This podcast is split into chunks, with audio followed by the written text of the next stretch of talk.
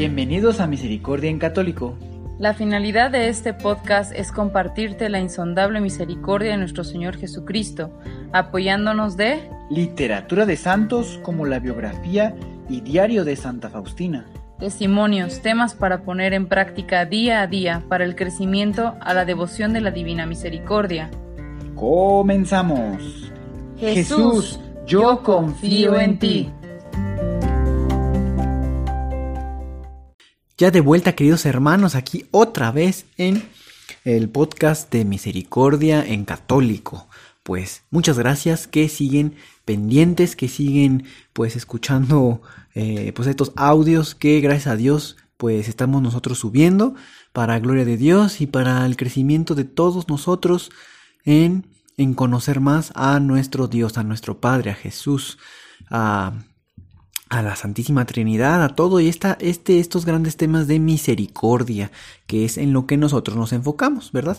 Eh, prácticamente todo lo relacionado, bueno, algunas de las cosas relacionadas a, a la misericordia, pues se llama eh, misericordia en católico. Pues bueno, eh, el día de hoy vamos a dar comienzo con el tema 32.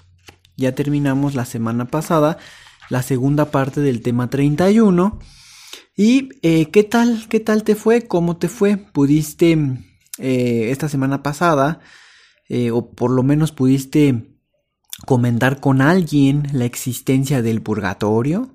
¿Hubo en tus conversaciones este, este tema? ¿Y qué tal pudiste, bueno, ahora sí que, mm, ¿cómo podemos decir? Mm, podríamos decir que cómo has concluido con este tema 31 eh, mm, para, para, ti mismo, para tu vida, para, para seguirla viviendo. ¿Has podido llegar a alguna conclusión, algunas actividades que te gustaría hacer y demás con relación al tema 31? Pero bueno, vamos a, a ya dar comienzo con el tema 32.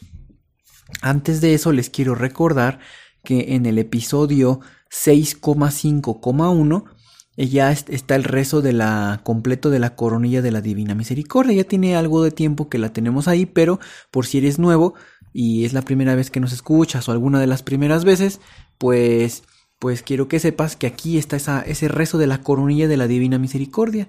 Alrededor dura como nueve minutos y medio más o menos, pero es un rezo muy, muy, muy poderoso, muy enternecedor hacia el Padre Todopoderoso para que lo tengas en mente. Y también les recuerdo a todos que en el episodio 6,3,1 está la consagración al corazón inmaculado de María. Son 33 días de preparación. Es decir, a pesar de que estén todos los audios eh, aquí en el podcast, eh, la intención es que ustedes lo vayan reproduciendo uno cada día. Ahí va va em, explicado, dice día 1, día 2 y así, durante 33 días. Y el día número 34, pues es la consagración, ¿verdad? Entonces, esos 33 días sirven para, la, para irse uno preparando esa gran consagración. Y siempre es un buen momento hacerlo, más en estos tiempos. Hay que estar protegidos, consagrados y en paz y en orden, pues espiritualmente, con nuestro Señor, y con la protección de la Virgen Santísima. Entonces ahí se los dejo, es información muy importante, valiosa y la pueden compartir a sus seres queridos. No lleva mucho tiempo y sin embargo la ganancia es total. Pues bien, en, esta, en este tema 32 vamos a estar hablando sobre el purgatorio. Seguimos hablando de eso. El título es Entra a menudo en el purgatorio.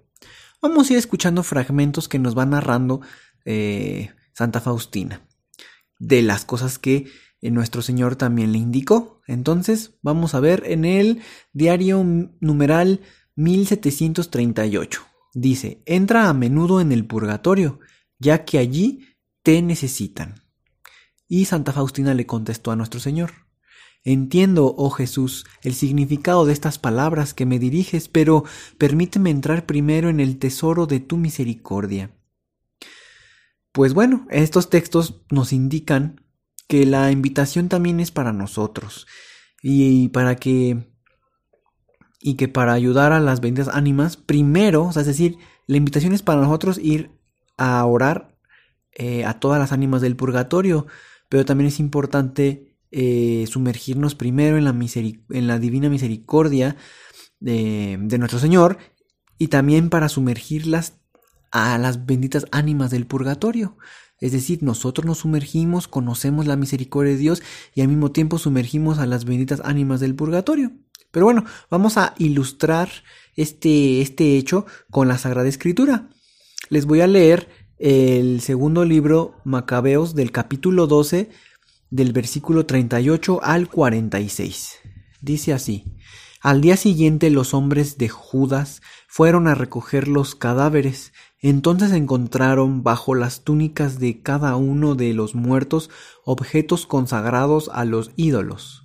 Fue entonces evidente para todos por qué motivo habían sucumbido aquellos hombres, y pasaron a la súplica, rogando que quedara completamente borrado el pecado cometido. Después de haber reunido entre sus hombres cerca de dos mil dracmas, las mandó a Jerusalén para ofrecer un sacrificio por el pecado, pues de no esperar que los soldados muertos resucitaran, habría sido superfluo y necio rogar por los muertos, más si consideraba que una magnífica recompensa estaba está reservada a los que duermen piadosamente. Orar por los difuntos era una acción santa y piadosa. Pues bueno, queridos hermanos, Judas Macabeo en el Antiguo Testamento mandó ofrecer un sacrificio por los muertos. En nuestro vocabulario podríamos decir por las almas de los fieles difuntos. Ahora que Jesucristo las ha redimido con su sangre preciosa, nos invita también a entrar a menudo al purgatorio, pues allí nos necesitan. Pues bien, ah, para ti, eh, ¿qué, ¿Qué impacto tiene eh, la acción que tuvo Judas Macabeo? ¿Tiene alguna relación con una obra de misericordia? Y bueno, también puedes sacar una conclusión, una conclusión práctica que pudieras tú aplicar esta semana. Pues bueno, vamos continuando. Vamos preguntándonos, ¿qué tan frecuente debo ofrecer sufragios por las benditas ánimas del purgatorio? Eso puede ser a lo mejor una pregunta. Oye, bueno, ¿y cuántas veces y cómo lo tengo que hacer? En teoría o en prácticamente, pues es como tú veas, tú, tú ábrete siempre al Espíritu Santo y Él te va a ir este, haciendo sentir, ¿no? A lo mejor estás a punto de abrir una coquita que compraste por ahí y a lo mejor te eh, haces una pequeña como sufragio, ¿no? dices, bueno, estoy a punto de abrir esta coca, voy a esperarme, no sé, una hora más es decir, estás postergando y eso puede ser, en teoría, un pequeño eh, mm, sufrimiento, ¿no? Porque ya a lo mejor ya estabas a punto de tomarte esa deliciosa coca fresca, por decir un nombre, una marca, un producto, pero puede ser cualquier cosa. Y dices, ay, bueno, me voy a esperar un poquito más, una hora, y este ofrece, esto te lo ofrezco por las ventas ánimas del purgatorio. Por ejemplo, ¿no? Son ideas igual con algún sacerdote cercano a ti, puedes ir, eh, pues, mm, perfeccionando esto que aquí estás escuchando. Porque, pues, sí es una realidad que hemos perdido la costumbre de ser devotos de las benditas ánimas del purgatorio, es decir, de orar por ellas y al mismo tiempo pedir su protección. La mayoría de los de nosotros, bueno, en este caso aquí en México, algunos, no, no estoy eh, señalando todos, sino en general, pues eh, la mayoría de los mexicanos oramos por nuestros difuntos en torno al día 2 de noviembre, pero y luego, luego hay posibilidades de que esa, eso se olvida, es decir, nada más el 2 de noviembre y algunos otros días ya no. Entonces, eh, hay, que, hay que hacer hincapié en nuestros propios difuntos, orar por ellos, pero también hay miles de difuntos más o millones de ánimas pues ahí en el purgatorio y todas ellas necesitan ayuda de la iglesia militante que somos nosotros. En consecuencia, pues todo esto es una gran obra de misericordia, hacer diario oración por las benditas ánimas del purgatorio, para que sea eh, se vean libres de pues de las penas, ¿verdad? De sus pecados y puedan llegar a ver pronto el rostro de Dios. Recordemos que es muy posible que nosotros estemos en ese lugar en algún momento y estaríamos encantados de que alguien ore por nosotros para que se acabe pronto ese pues ese tiempo en donde estaremos pues expiando nuestras culpas, bueno, nuestras penas, porque las culpas ya fueron aquí expiadas al ir al confesionario. Pues bueno, ya casi con esto vamos terminando, queridos hermanos.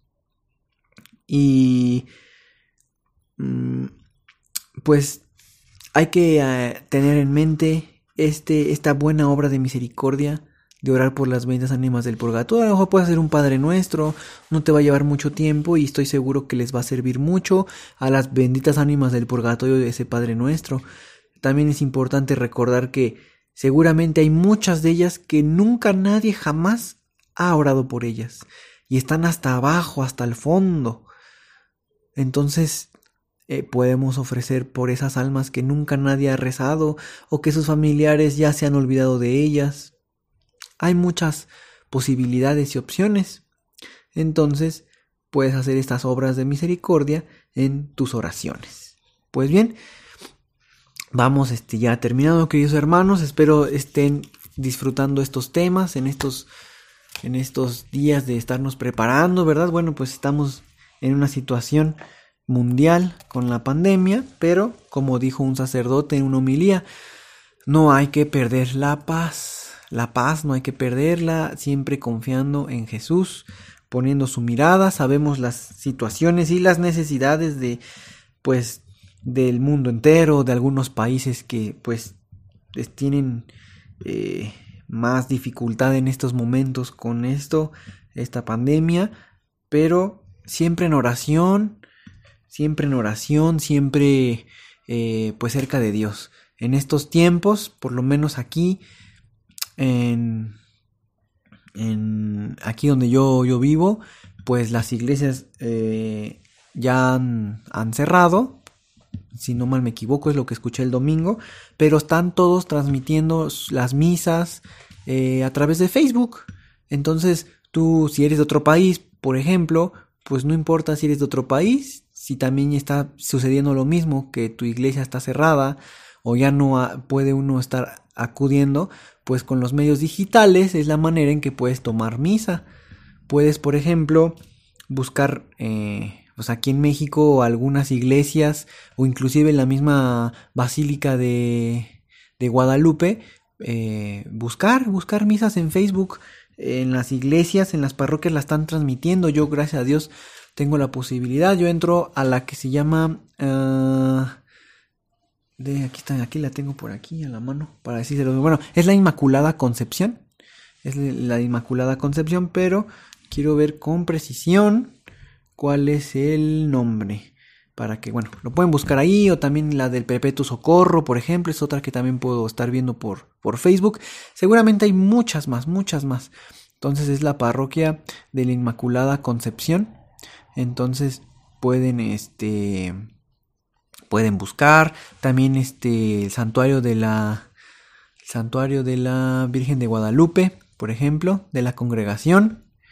Eso, pues bueno, lo pueden ir buscando en Facebook y pueden ir siguiendo esas misas en vivo, sobre todo la dominical. Pero si tienen oportunidad de verlas otros días entre semana en vivo, pues está eh, muy alimentador espiritualmente.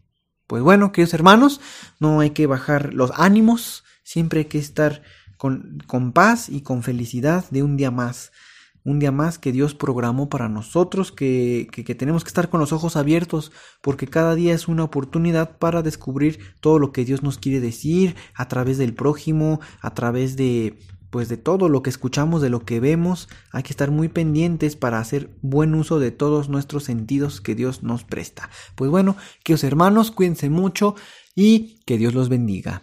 Hasta pronto. Si es la primera vez que escuchas nuestro podcast, te invitamos a que escuches el numeral 0,1,1, que habla sobre las temáticas que se desarrollan en este podcast y el lenguaje que hemos propuesto para identificar cada una de ellas, y así sea más fácil para ti escuchar las que más te agraden.